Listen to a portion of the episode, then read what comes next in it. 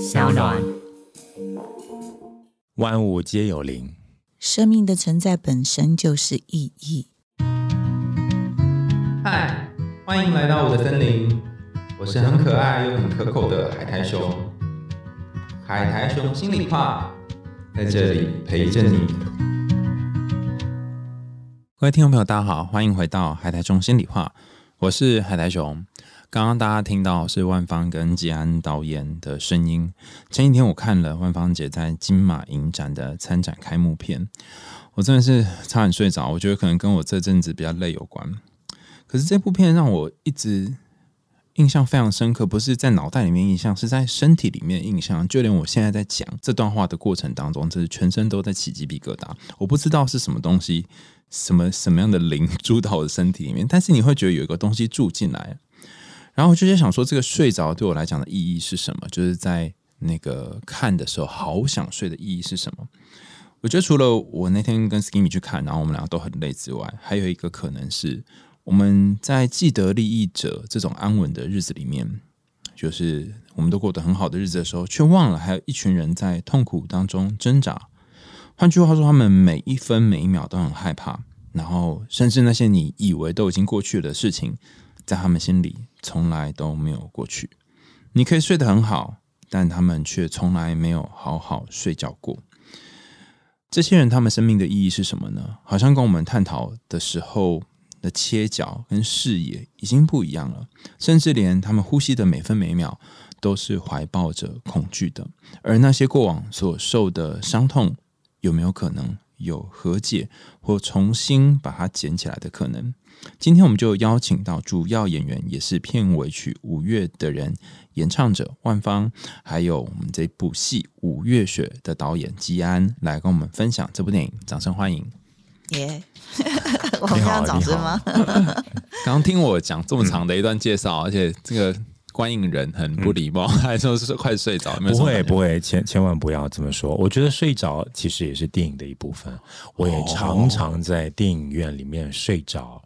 而且很有趣，每一次睡都不是长睡，可能就眯个眼，大概几秒钟，然后就突然间醒过来，醒过来继续看，你从来不会跟这部电影有任何的断线。哦，对，对耶，嗯嗯嗯嗯，而且我每我每次睡着的点，不是因为。这部电影让我可能有一点不耐烦，或者是这部电影让我看了之后有点很沉睡的感觉。反而是我每一次的眯上眼，我发觉到那个电影还在我脑袋里面流转。嗯嗯，呃，我觉得可以睡着是一件幸福的事。最近有一个观众他分享了他在看《五月雪》的时候没睡着，但是回去睡不着。哇！呃，而且他还跟我分享，他睡不着的原因是戏里边有很多一些场景，他看了之后，他一直回家在想，然后想通了之后就睡不着了。那幸好我是还没想通的人，所以我才睡得着。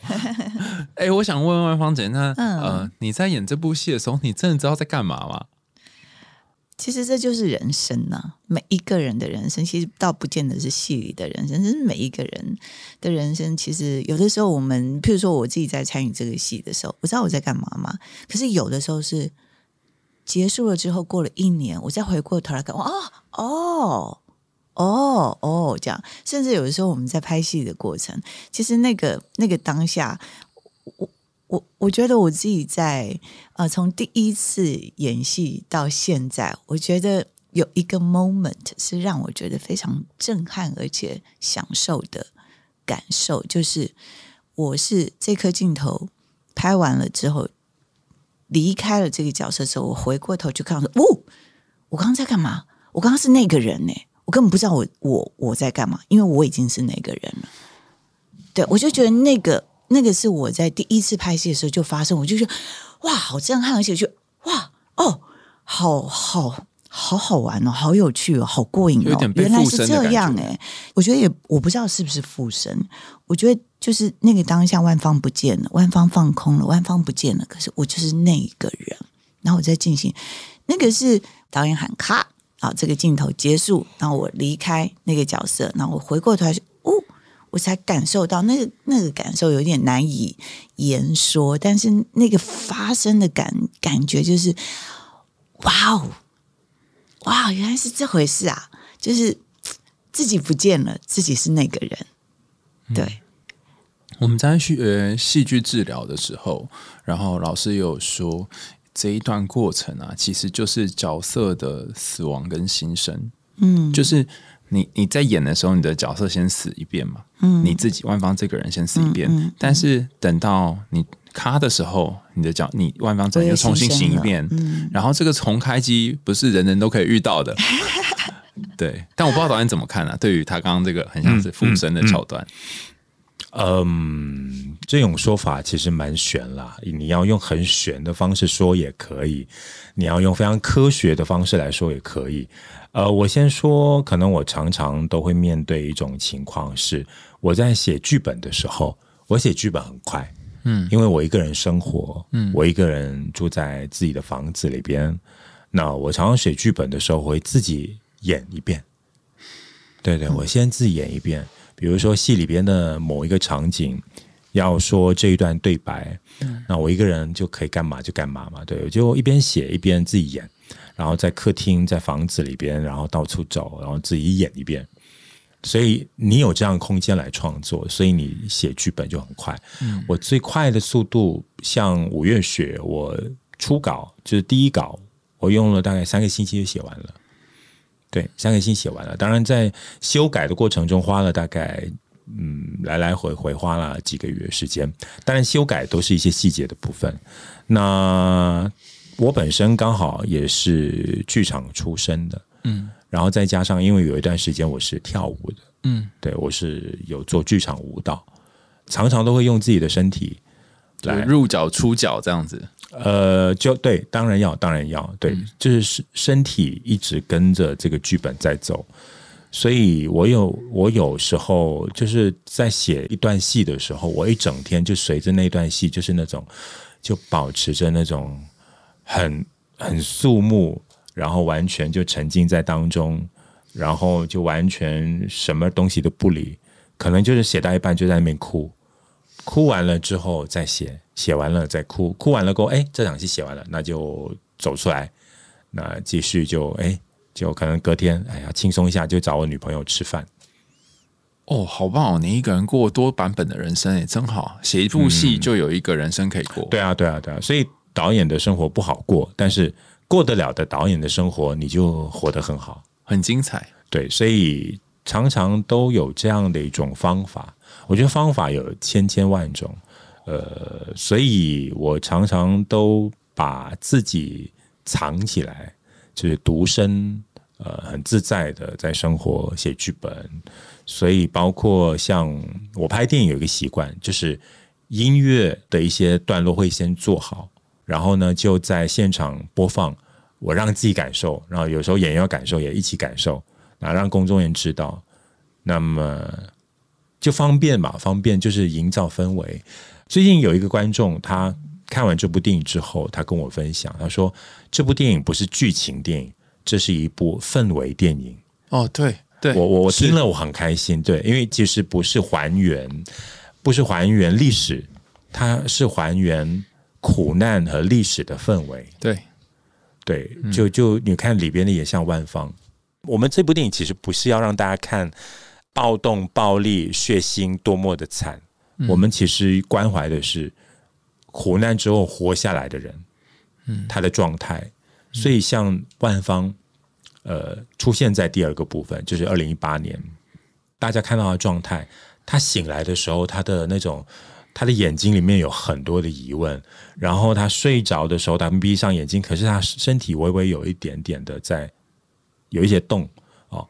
然后他出门，他走路，然后望着窗外。那么他喝着茶，然后看着树，他有很多很多千丝万缕，其实没有用语言说出来，可是他身体是在流动的。对，所以我觉得这部电影演员很重要，因为演员在那个氛围里边，他一直在动，嗯，他一直在跟这个环境对话，未必要用言语的，所以其实他就是像，因为万芳本身他刚好有当过剧场演员，当过剧场演员，像我也我也当过剧场演员，我们都懂，其实要跟环境互动啊，其实有时候不需要用语言，嗯，对你一个眼神，你一个手指在弹动，你的眉毛可能触动一下，你的身体微微的颤动，它它其实都是电影的一部分，对，所以你会睡着。我觉得绝对是我能够理解，而且那是电影的一部分，因为这也证明了你很幸福。对，所以看这部电影睡不着的人，其实都是有经历过嗯苦难的人。跟大家讲一下这个苦难，哈，它是在五一三事件。那是马来西亚当时的一一个事件。那因为我今天没有意要跟大家讨论这个剧情啊，就是呃，刚刚导演也说是一个氛围电影，大家可以上网搜寻五一三事件。但我觉得这是一个非常重要的事件。然后呃，在事件里面有所谓的幸存者、罹难者，那万方就饰演这个最后幸存留下来的人。那身边人都不见了，或身边人都死去了之后，他要怎么从这个悲伤当中存活，或是生活生存下来？以及那些过往的伤口，他是怎么去面对他的？然后有一幕我印象非常深刻，就是也是导演说，呃，你跟环境互动。汪姐，你有一段哦，那段好久，应该有十五分钟吧？你在走路，你要去像扫墓吗？还是什么？那段你在想什么？那个其实有很多过程啊。好啊，来说说看，我最喜欢听过程的。那个过程就是，其实其实应该是回过头来去看我在戏里头的阿英这个角色，他的这一天。简介一下阿英好了，不然这样大家都很难很难那个。对啊，就是一九六九年呃五一三事件的幸存者。那在一九六九年的五月十三号那一天，他的爸爸跟哥哥罹难啊，剩下妈妈跟他。嗯那呃，他是一个在。受传统思维捆绑的一个女人，嗯，所以，呃，我自己在看这个角色，就是她的出生根本就是一个不被祝福、不被期待的一个出生，于是这注定了她日后的呃一生，她所面对自己生命的价值感，嗯，那呃，好。约莫他的一生就是这样。也许你没有看到，但是就是母亲出现跟小小英，就是我的这个角色。小时候他们出现的，几乎讲的第一句话就是说：发生什么事情就算了，因为小小英被就是被同学欺负这样子，然后他身上就是有墨汁，然后他其实是受伤的，他是难过的。然后妈妈过去看到他，知道他被欺负，他就说：“发生什么事情就算了，忍一下就过了。”我觉得几乎就开启了阿英这一生的一个呃预言的注解，这样子。预言是哪个预？就是预知、预告他这一生接下来就是 一生，就是发生什么事情就算了，忍一下就过去了。对，忍一下就过了，这样子。对，那所以你说那一段路就是。呃，这是说来话长，因为这一九六九年发生的时候，阿英还很小，然后嗯，爸爸哥哥走了，那妈妈就带着他不断不断的寻找父兄的尸骨，嗯，对，到底在哪里？这样不断不断的寻找，因为爸爸跟哥哥就罹难，在那场事件当中就消失了，对对对对对，妈妈也走了，然后他要继续寻找那。呃，刚刚导演有讲，其实在这部电影里头描述的是两天的事情，一个是一九六九年的五月十三号，一个是二零一八年的五月十三号。对他其实只描写这两天，但是身为演员，就是我要呈现阿英这个角色，我就开始去想，那这中间四十九年发生了什么事？于是。这段路有多么的漫长？嗯，就是所以人的一生哦，有时候我们只看到他的那一天，可是那一天的轮廓是由长年累月所累积下来的。你有时候你你看到一个人的样子，我经常喜欢看人的样子哦。就是你今天跟他聊天，比如说今天我看你的样子，就是一个过得很舒适，很多生活里边有很多悠闲，很精彩，然后又是一个很幽默的男子，对。但是你的幽默可能不是今天形成的，可能就是过往你你你就是一个这样的人，然后但是我们只看到他的片面，可是电影就更难了。为什么？因为电影我们要在一个小时、两个小时让大家看到可能他的一生啊，一生很难拍，所以我这次就采取了一种，我们让大家看到他的一天，他的这一天其实是由四十九年累积下来。那可能你只是看到他那一天，可能你会发觉到他四十九年来每一天这么过吗？也未必。可是。四十九年来，也许这一天是最难过的，或者是最轻松的，又或者是最释放的。对，对，对我我很喜欢拍日常电影里边不能没有日常的，因为当然商业电影有时候要避开日常，觉得很闷啦。就是你要让大家看到日常，可是其实电影拍日常，它是最美、最优雅，也是最能够表现人状态的。一场戏，对我就我就让万芳在戏里边有很多日常，可是他日常不是空洞的，嗯，他日常里边都有一些很琐碎的事，然后会有一些让他承受的一些事情。嗯，我我们心理治疗有一个路线，有个路数，叫做 a typical day，典型的一天。就请你讲，你典型的一天是怎么发生的？早上从。眼睛睁开到晚上眼睛闭起来，这中间发生什么事？嗯，透过一天知道你的一生，就有点像刚刚那样子。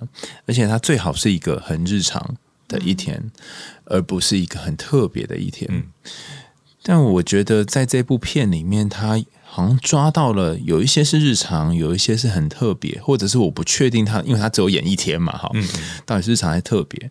那阿英这个角色，他在这一天当中。他到底经历了什么？因为我们都只看到画面嘛，嗯，就是他演的过程。你自己觉得在那角色里面，你经历到什么？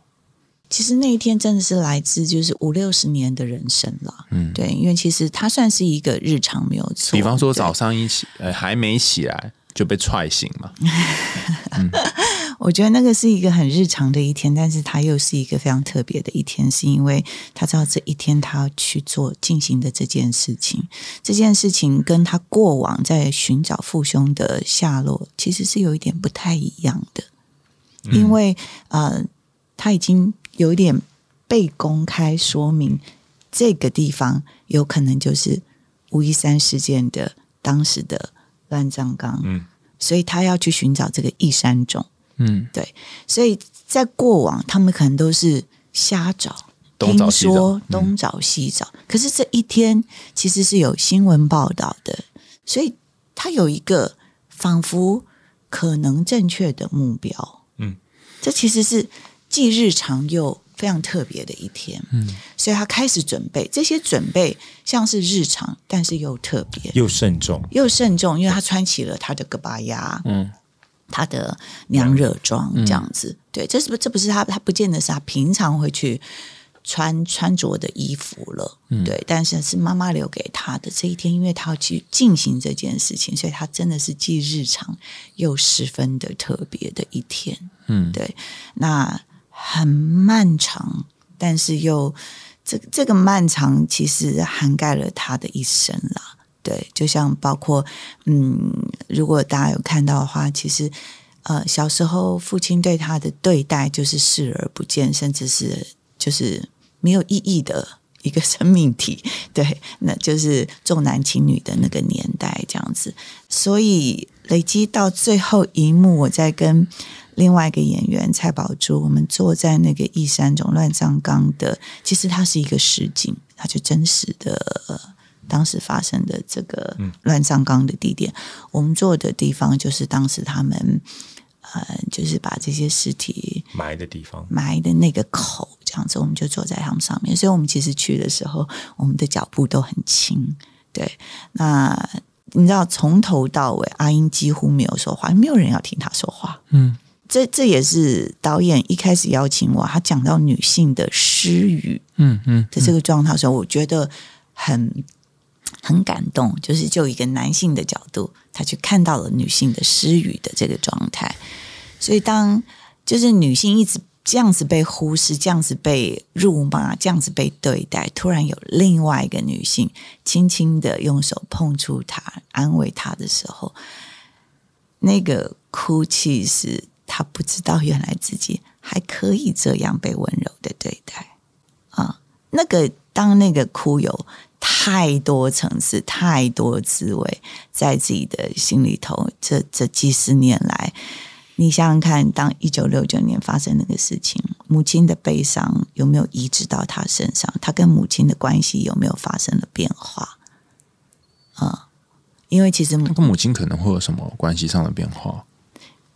呃，可能你睡着了。没有，我没有睡，我整片都没睡，是 Skimmy 睡着了。哦，OK，你有没有发现，就一九六九年那一天发生的时候，妈妈要去找哥哥跟爸爸，他拉住妈妈了。哦，对啊。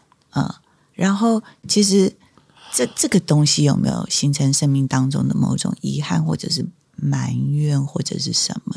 以及母亲的呃失去了丈夫跟儿子之后，她跟女儿之间的关系，就是说他永远都指望下已经不见的人，而有的时候会忽略了身边还在的人。对，然后这个悲伤。移植到女儿身上，就是那个有很多。我们甚至我我自己在跟演我小时候的妈妈陈立信这个演员在聊天的时候，我们有时候就你知道演员嘛，我我我我尤其是你知道，我一跨越就要跨越到四十九年之后的阿英。所以我提前到拍摄的现场，每一天去看他们拍，然后看他母母女之间的关系。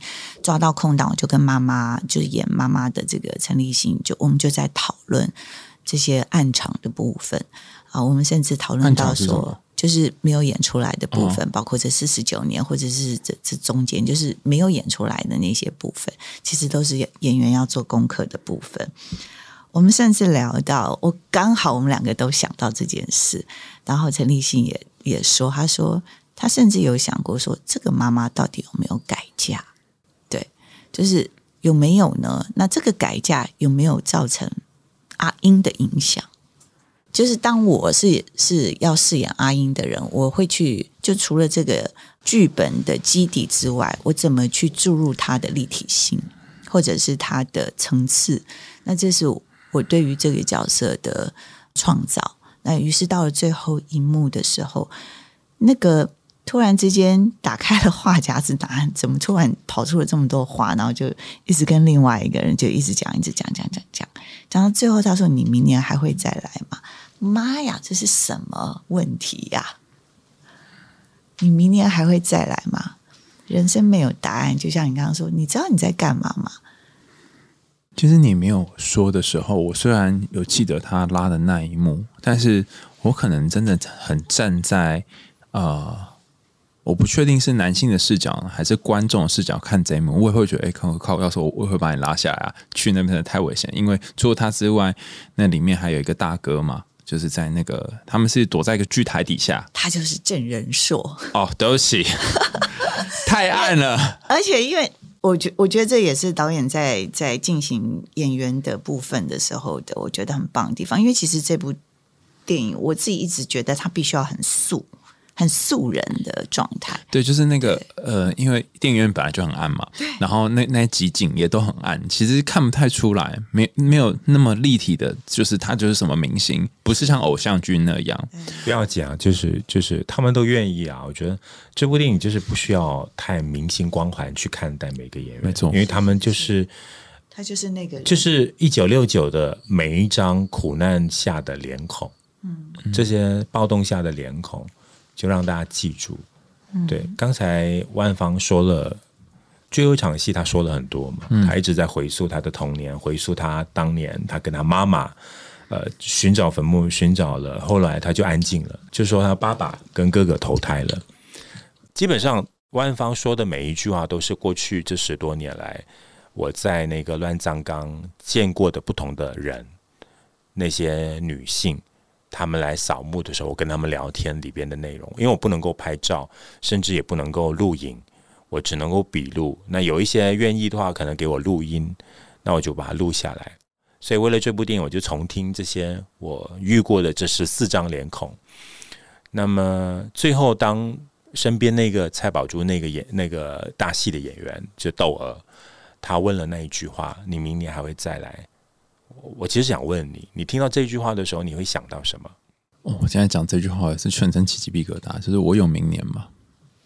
呃，我听到这句话的时候，站在我立场，我一直在想，我每一次遇到的这些家属，我其实都会问：哎，你们明年还会再来吗？嗯，其实那句话是我每一次问的，那他们的答案都不一样。对啊，就是有一些看吧。有一些就觉得，哎呀，不要来了，这里这么伤心，这种地方又杂草丛生，来拜一次就好了。所以我每一次就是十多年来从来没有遇过一张脸是重复的，也就是说，他们来了一年就不来了。所以其实我每一年来，可是那些家属未必每一年来，所以我每一次他们要走之前，我都会问：哎，那你明年还会再来吗？如果有些人说看吧，啊，有来啊，啊，你五月十三会来啊，啊，明年见吧。对，所以后来我在写写剧本的时候，我一直要掏一句话给那个静默的那个他，他其实是一个亡灵了哈。对，问了一句非常人性的话，就是我会说的话：你明年还会再来吗？对，这也是我心里面有很多说不出来的盼望。我也盼望这些家属不来就不来吧。就放下了，他们不来也是一种放下，他们来也是一种放下。我觉得这个问题它是一个，嗯，虽然是关于未来，但是也是关于现在的一个问题。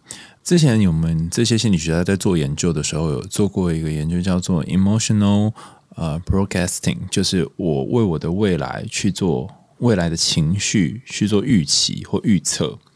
就发现人对于情绪的预测是很不准的。比方说，我明天去 audition 的时候，我可能会很紧张，紧张是十分，但真正 audition 的时候可能只有八分或七分，那或者是或者是十三十四分。想象都是放大的哦，也不一定，有时候是放大都缩小，但都不太都不太一样。然后也就是因为这样，所以你如果问说，那你明天会再来吗？这是一个没有什么意义的问题，因为你们到时候会不会来，那又很难说嘛。可是。可是其实它又好重要，因为这意味着你在此刻透过这个问题，跟现在、过去、未来这的你，还有这里的亡灵去做一个连接。然后虽然它看起来很抽象，可我觉得这个问题它它好像勾勾起了一些什么，然后也是你对这里的承诺。那我刚刚特别打断问芳姐，就是说我很想知道，呃，身为一个过往不被爸爸重视的女儿。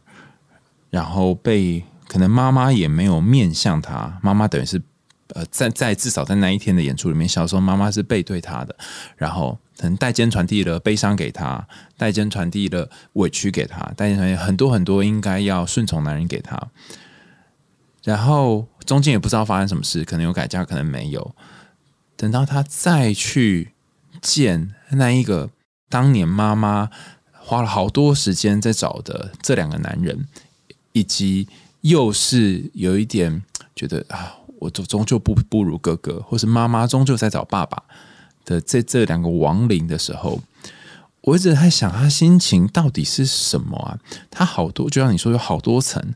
我怨恨吗？我怨恨谁呢？我想念吗？我想念谁呢？还是我身不由己吗？那为什么来？啊，我觉得其实这没有标准答案。对，这绝对没有标准答案，因为因因人而异。每一个人他面对他自己的人生，他愤怒吗？他要来吗？他对这些事情有意义吗？对，他是为什么要一直做？然后甚至有人说：“阿英，老公都这样对你，为什么不反抗？”哦，对啊，对，就是都踹他丢他。对，我觉得这这这所有的反应都是因人而异。于是乎，其实嗯，这世界上有几十亿人口。都可能有不同的啊反应跟不同的结果，所以表演本身真的没有标准答案。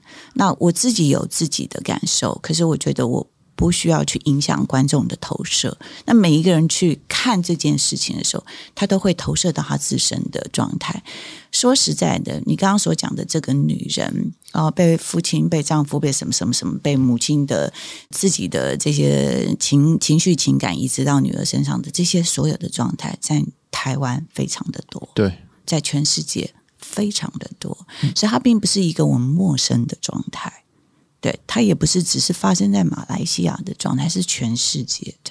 嗯，对，所以这是一个很熟悉的情况。可是每一个人面对这个状态的反应会因人而异。有的人的个性强悍一点，骂出来；有的人就是吞忍；有的人是笑笑的跟你讲这个事情，就是在讲过往说啊，就是哦，你爸真的是就是这样打我，什么什么，就就讲的好像。你知道，就是在吃饭一样的感觉。他他没有，他没有情绪，他没有哭泣，他没有愤怒，他就是说，对啊，他就是打我打打怎么怎么的。那可能是讲到最后，他才会觉得说，太太太太过分了吧？或者是说别人给他的反应，所以这没有标准答案。对，而我看过太多这样子的女人了，真的，台湾太多了。对。今天来之前上一个通告，反正我们就在讨论呃类似的东西。然后我觉得女性或者是某一个性别，在不同时代，真的会用某一种奇妙的方式，在传递那些很隐微的东西。有一个妈妈，她就跟她的她的媳妇媳妇哦讲说啊，你我儿子这样对你，儿子外遇，我儿子这样对你呢。老实说，我老公当年也是这样对我。为了孩子，我不是也都忍下来了？那你要不要也忍下来？然后就一开始本来是这样嘛，就是一种勒索。但到讲到后来之后，他就开始哭了。就像你说的，讲到后来，他在跟这个媳妇抱怨，抱怨了大概四个小时、五个小时左右，他开始哭。所以媳妇是他的心理咨商师。对，我就觉得媳妇好可怜啊，就是自己面临这样的状况，然后还要当婆婆的智商师。然后婆婆开始哭了之后，然后他就最后就说。那他当年怎么可以这样对我？但你还是不要跟我儿子离婚。我就觉得，你就知道那个那个东西，它是有多么多么强烈的影响，然后强烈到你都已经受委屈这么久了，可是你传递给下一个，然后你还不自知，甚至你就算是委屈，你也不会说。嗯。好想要给你举另外一个例子，嗯，但 但不敢讲，是吗？倒也不是不敢讲，就是你你你我讲一讲，等一下不行就再剪掉。我们会不会就是非洲的女性割礼这件事情，我知道吗？嗯，那呃，就是有一个妈妈，其实甚至可能到近几年，这件事情都还在进行着。有一个妈妈，她她自小就就是受到这种残酷的割礼的这个仪式。讲那个是痛到痛到不行的，是非常痛苦的。他后来生了几个女儿，依旧让自己的女儿去进行这些割礼的状况。第一个女儿就是因为他们是没有打任何的什么麻药，没有没有这件事，所以大哭叫妈妈求救。他在门外听到女儿的痛哭声，但是他依旧让这件事情进行。到第二个女儿还是。还是进行，最后他出书，他就是想要讲出这件事情。这个是一个很奇妙的命运的循环，嗯，对啊，那个那个那个重复，就是说，如果你生长在一个父父亲酗酒暴力的一个家庭，有可能就是这个你们心理学 一定也有很多这样子的研究，约略明白这是什么样的一个状态。对他他所依附的，跟你知道不闻不问的人生，其实才是最萎缩的。嗯，还有一些人是那种被忽视的，或是不能被看见的。上一次我们有采访那个康仁，他们在谈那个兄弟之情的时候，但他他们这个兄弟其实是不被看见的。但是还有另外不被看见是没有身份，没有身份这件事情也在马来西亚是一个很大。的的课题，那时候伊利导演也跟我们聊过这个，但在这部片《五月雪》里面，我觉得一个更细致的描绘是，呃，好像有两种身份证，一个是蓝色的，一个是红色的，然后是哪一种人是需要逃跑、需要躲起来啊？是红色身份证的是没有身份证吗？还是什么意思？那时候到底是发生什么事？为什么有选举，然后又分成两种身份证？不是，不是，呃，红色登记和蓝色登记其实是红登记是所谓的呃居留证，蓝登记是公民证。因为一九六九年距离一九五七年的独立才刚刚过大概十多年，那有一些当年从中国南来的，他们来到这里的时候呢，有一些就是他们没有遗失或没有带，或者是他们在逃难当中，呃，遗失了这些出生证明，所以他们就申请不到蓝色登记，所以他们暂时只能用红登记。对，所以我在当时在乱葬岗的时候。也有看到其中一个家属在烧他的这个蓝登记给亡者，因为觉得啊，他是死了过后才申请到的，哇，对对，申请到的。所以在戏里边其实有一个细节，我不知道你有没有看到啊。这个电影当中，它其实有很多很多的细节，呃，有时候导演嘛，就是埋没了很多的细节在里边，其实他并没有呃。逼迫每一个人一定要看到彩蛋概念，不是因为我觉得有时候看戏嘛，每一个人看戏的的的角度都不一样。像我，因为我们是念电影系的，嗯，我们往往我们在看电影的时候，一部电影会看好多次。我通常看电影哦，我不是看正中间，有时候如果主角在前面，后边有一些临临时演员或者是一些可能比较小的角色在后边，我反而会注意后边的，因为我已经知道前面的人会做什么。嗯，那如果比如说像看电影的时候呢，我也会注意电影当中那些边边框框的东西。他可能后边摆一本书，那本书他可能对我来说，他不是无缘无故在那边摆下去的，他一定会有他的原原因。比如说这个演员，他这个角色他看过的一本书，对他重不重要，可能就放在那一边。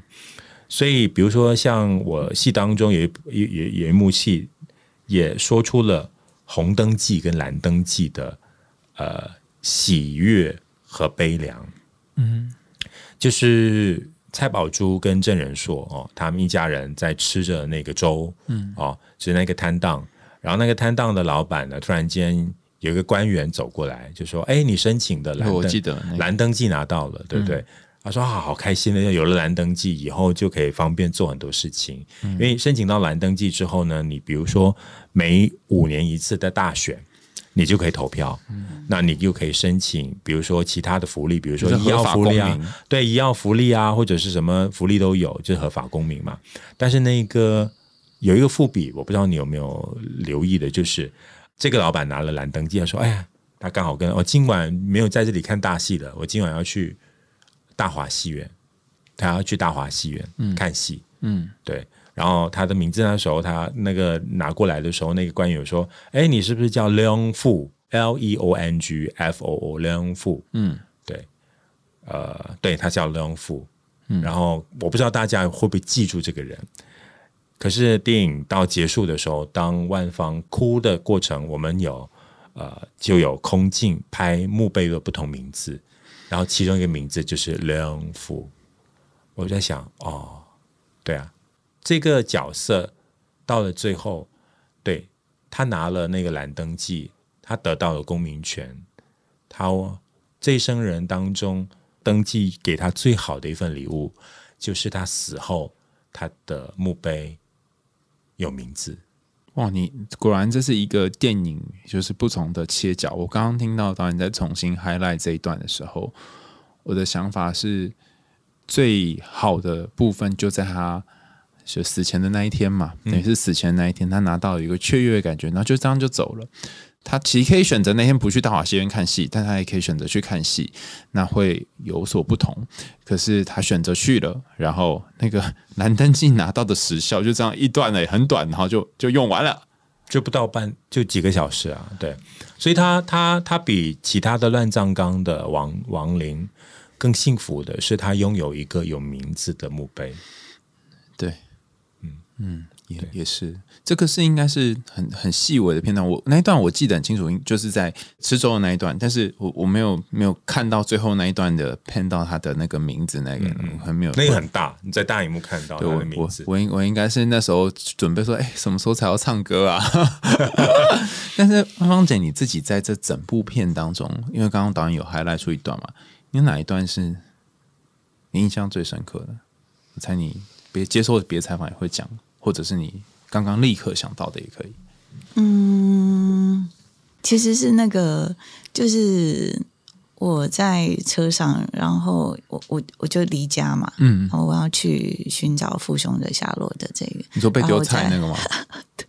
其实导演给演员很多的很多的空间，这样就是就让你们去进行这样子，然后我真的就是在。在那个路上哦，就在那个车子里头，那他其实是呃我先生的妹妹嘛，啊，就是载载我去，因为我被反锁了嘛，所以我没有交通工具，连车子也都给我，就是我没有办法开车，所以我就求救这个先生的妹妹，他就开车载我去车站的路上会经过我先生的卖菜的地方，对，卖菜的地方，所以。那个心情是，就是他在讲讲我，我这好好像快要到了，所以我整个人直接趴下来，我怕被他看到。嗯，我觉得那一幕是，其实也是某一种，我觉得我我我当下很 对对对，就是那个那个当下的反应，就是趴下来，然后他真的后来就丢上来这样子，对，然后然后骂，对，当然这是其中之一，很多幕对我来说都。蛮特别的，其实像像包括我躺在床上，他丢金子，对那个我也是。其实不只是这个画面，因为其实我本人看不到，但是先生骂我的那个声音，对我来说印象很深刻。对他的那种臭骂，然后真的是哇，好直接，好露骨，好真实。对，所以那那个声音，我是背向先生，我动都不动。假装睡觉，其实他一定知道我根本就是没有在在睡。他他在骂我，听到的那个声音，我觉得这真的太真实了，而且我觉得他演的超好的。这种叫做没有比较，没有伤害。我我整部片都没有觉得你们在演，就像是日常一样。但是你会看到有一些片，就是哇，演演的真好，那就是那个演的感觉很明显。那。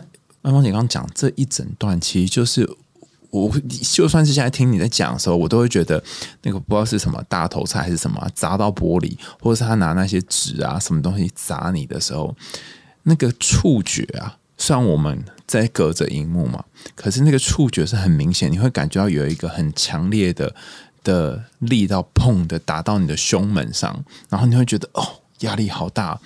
我觉得拍出这种感觉，它一定是跟如你在里面又很真实，它一定是跟生命的那种很多恐惧啊、攻击啊，甚至承担的这些经验都全部串在一起。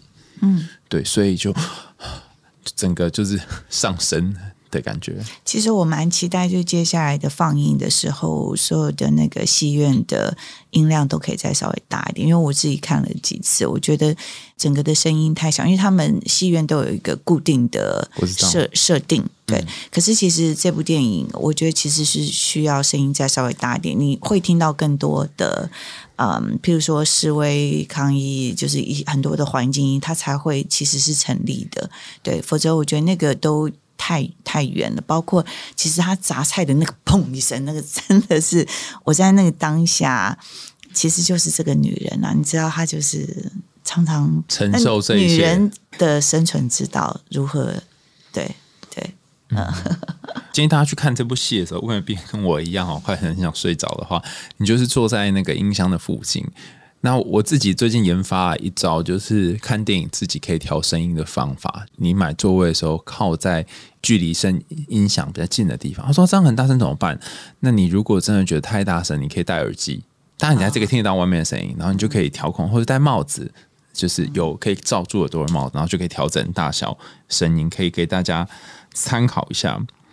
然后最后有关于这部片，其实我问了蛮多的，而且我觉得你们讲的东西蛮深，然后大家大概都可以有碰到。如果你已经看过这部片，或即将要去看，以后再回来听，你大概可以有有一些东西被骚到，甚至骚到你个人的经验。所以我也想问，呃，两位，这是这个节目都一定会问的问题，就是说这一部片里面其实有谈到了很多故事跟寓言嘛，就是有关于呃马来西亚的一些故事和寓言。那两位小时候有没有听过或喜欢或讨厌，或是现在可以想起？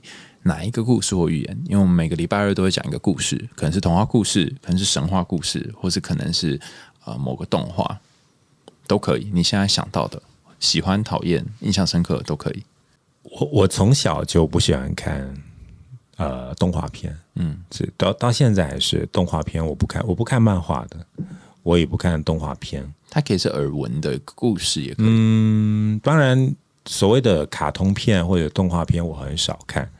只不过因为我可能小时候比较很快成熟，就觉得有时候卡通片 就演一些很不可能发生事。那故事书呢？也可以，都可以。嗯，我看蛮多神话的，对，所谓的神话都是老人家跟我说的。然后有一段时间，我都去采集很多的民间的民俗神话。嗯，所以我反而觉得我是讲神话给人家听的那个角色。呃，当然也有啦，就也有，比如说像嗯，我蛮喜欢那个神怪的，对神怪的故事。例如说像，比如说我蛮喜欢有一个发生我在我家里的一个乡野传说。嗯啊，这个乡野传说就是叫芭蕉精。芭蕉是吃的那个芭蕉吗？芭蕉精就是香蕉树的精，对，香蕉树的精。因为在我家乡有一个乡野传说，就是有一些嗯找不到女朋友的男人，他们晚上他们就拿一根针，然后穿过红色的线，那么就把那个针和线就插在那个香蕉树的树干上，嗯，然后你要选那些树干。那个香蕉树是长了红花的，开花蕊的。插了过后呢，你一定要摘下其中一个香蕉的这个这个花蕊，然后呢，就牵着那根针的线，一直牵到你的床边。你是说真的，一边已经插在树上了？对，还是穿过去？对啊，对啊，就是你家附近的，是穿过去吗？还是插插在？然后另外一端就拿着红线这样子。对，你就拿好像缝衣，你不是要拿两条线的两边嘛？对不对？就是你一直就拉拉到你家的房间里边，嗯，然后呢就绑在床边，嗯，午夜十二点的时候，手拿着这朵香蕉花，嗯，然后再拉三下，然后你会听到。那个女人就轻轻的走过来，穿着一天很漂亮的这个红色衣服，然后就会来服侍你。哇，你这样一讲，搞我好想试哦！这真的好扯哦！哇哦！首先，你先要找到芭蕉树，而且你中间不可以，就是你不可以越过任何的马路，不然你就啊，线线就断了。嗯嗯嗯，哇！我小时候好喜欢听这故事，我觉得很有趣。对觉得是画面感很明显，很明显。然后我觉得哇，会看到一个，当然他对我来说他不是色情，就是那种孤单的男人，他需要一个一个一个女人，然后他找不到。然后我小时候就听到村里边有人这么做，对啊，就好像有遇过之类的。当然我没有亲身经历过，可是我一直对这样的一个描绘，这个乡野传说，呃，有很多的想法，有很多的想象，对。哎，我我回馈一下我对这个故事的感觉。我想，如果有一个有一个单身汉，有一个男子，就我在想他的形象是怎么样的？嗯嗯，他应该是很多年都没有交过伴侣，然后他拿着这条线，然后绑在自己的床上，所以其实因为一条线嘛，所以就像刚刚讲的，你可能随时都会被触动。嗯嗯，随时都嗯。都会有一点好像有什么东西来的感觉，所以我觉得他可能是一个敏感的男子，非常的敏感，敏感到像针或是线一样的敏感。然后他躺虽然躺在床上，但是也没有办法真躺在床上，因为他五月十点要要起来拉那个线嘛。嗯，这个线只要有人很经过，就会影响到他。所以看似是一个敏感的人人，但实际上又有另外一点，就是他似乎要跟。呃，他的缘分隔一段距离，不论是女人或者是谁，一定要隔一条线的距离，否则太近的话，树可能会倒下来。他要有一个距离，他有一个自己的空间，要有一个自己的床，但是他终究还是需要有女人经过，有女人去要靠过来服侍他，只是。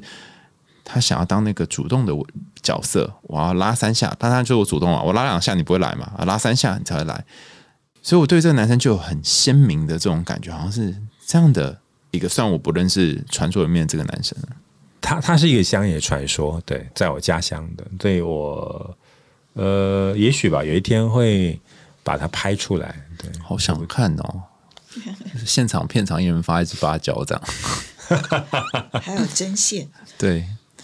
芳姐呢？嗯，我我我其实是我印象中好像没有什么童话故事的童年，就是我没有那些童话故事书，我也不爱看这样。然后，但是我很喜欢看卡通，嗯嗯。然后，但是很多卡通我也不爱看，就是印象最深刻大概就是《咪咪流浪记》，那是我们那个年代的。那是什么呢？你可以跟大家介绍一小段，或 我已经忘光光了。它《咪咪流浪记》大概就是一个寻找，还有还有一只猴子跟他一起在流浪。咪咪流浪记，咪咪是什么？咪咪是一个小小小小孩的名字，女孩。哎，小男孩吧，小男孩，一个小男孩。对，然后然后他有一只猴子跟着他一起在到到处去流浪。那个流浪是不是要找妈妈？我其实已经忘光光。那我我为什么会很喜欢咪咪流浪记？纯粹是因为我觉得他画的比较好看。那咪咪流浪记这一部，你现在几乎都忘了。那有没有哪一幕让你记得？是猴子坐在他肩膀吗？还是什么？我觉得我我印象比较深刻，就是他的他的画风，他跟小甜甜那些都不一样。我因为我不爱看小甜甜，嗯，对，就是然后但是《咪咪流浪记》它的画风是吸引我的，是怎么样的画风？细致的吗？可爱的吗？你嗯，当然卡通嘛，人物的画法就有点。类似，但是问题是它的颜色跟它的画风、它的层次，我觉得是比较多层次的。对，嗯，就是应该是那个时候的童话故事会画这种这种风格，可是他又跟什么小甜甜、无敌铁金刚那些也对，都不是那种大眼睛的，因为那他们的我我自己觉得就是小甜甜那种画法，它比较是单一线条，可是咪咪流浪记它有很多颜色的层次。哦，我印象啦，我隔了你知道这么多年，对，对，你什么什么东西都忘记，你只记得有很多层次，这件事情也很有趣。对啊，就是就是我就记得他画的比较好。嗯，我觉得今天能够访到两位真的是蛮荣幸的，就是我没有想到会，其实我们蛮蛮很少时间在讨论剧情，在谈你们是怎么样去。看待电影，还要怎么看待人生，还要分享你们自己的事情。然后这部片，我我不晓得两位如果最后有什么东西想要跟观众说，或者是即将要变成观众的人说，你们有什么想讲吗？在节目的最后，嗯，其实我自己会觉得，从参与到现在哦，其实还有很多个心理面对这个作品的阶段。那到呃。嗯，其实一开始也就是参与，到现在我觉得它有很多的意义逐渐的浮现出来，就让我深深的感受到，尤其是最近我我有很多的感动，那个感动是哇，我可以参与这样子的一部作品哦，我觉得那个已经是绝大的意义，这个意义本身已经具足，然后接下来的就是金马奖，我自己心里头就是我想要透过这个。颁奖典礼的仪式，希望用我深深的祝福，啊，带着亡灵们可以往前往前走，然后也透过这个祝福来祝福此刻的世界，因为现在的世界并不是很平静，虽然我们都还处在一个很舒适的一个状态，但是还是有很多很多的地方，它其实并不平静。我想这部电影。对我来说，它是一个影子哦。很多人写成倒影的影，就是呃身影的影。其实我讲的是那个这个引导的引导的引。对我觉得它对我个人来说，它重点其实不在吴一山这个事件本身。我觉得它只是一个影子，因为放到现在这个世界，还是有很多很多的纷乱，或者是性别上的很多很多都还正在发生。那我想透过这部电影，这这个作品来祝福这个世界。嗯，导演呢？当然，因为一提到这部电影《五月雪》，大家可能会想要进来，也要想看一下到底当年的这个暴动有多么的血腥、可怕。其实这些都没有，因为这部电影其实我们关注的不是这个事件本身有多么的暴力，甚至是我们这部电影其实不是在讲仇恨。我们这部电影其实关注的是。苦难以后活下来的人，他们这半生里边啊，他们长达四十九年里边，他们怎么活下来？然后我把我见过的这十四个幸存者的家属的面面容，然后我把他们经历的一切浓缩放在万方的一个人身上。对我比较想要去。呃，书写苦难的人，而不是去揪出仇恨谁对谁错。嗯，这这不是我关注的地方。对，虽然导演说的很含蓄啊，就是没有这些啊暴力啊杀戮的桥段，但你刚刚在讲的时候，我想到有一幕，我现在还是印象非常深刻。他们当年事件发生之后，把这些尸体运送到。其他地方，你是看不到尸体的，但你可以看到运送尸体的车子的轮轴在转动，啊，非常长的时间，你看到它在转动。所以我也想用这一幕来跟大家分享我自己看完最后想跟大家讲的这段话，就是说，很多的战争，或者是很多的冲突，还有那些过不去的东西，它并不是发生在荧幕上的。它不是被拍出来的，它没有被 highlight 起来，但是就跟这部电影一样，没被拍出来的东西，它才正在心里面发酵。然后，就像万芳姐在整部片可能没有太多的，就是一定要怎样如何，可能那个心里面的东西会勾起你的，我觉得才是内在的战争。所以，嗯。你如果怀抱着一个就是啊，我要看什么大场面、大制作、爆炸什么，那在里面就没有。可是正因为没有这些，所以你心中的一些纷乱或者一些东西就会被挑起来，然后这才是我觉得呃更想让大家知道，然后去感觉到那个悲伤和苦难的部分。今天也很感谢两位来到现场。那我不确定大家听完我们今天讨论。包包括种族啊、战争啊、性别之间有没有什么任何的想法？如果有的话，欢迎大家在 Apple Podcast 或其他留言的管道告诉我们你听完这一集的感受。你也可以透过 Sound 这个平台，我们可以转发，然后还可以在上面留言，然后你可以赞助我们家猫咪布瓦的罐头。想听更多有趣的童话故事和心理学知识吗？我们海豚用心里话，下次见喽，拜拜，拜拜，再见。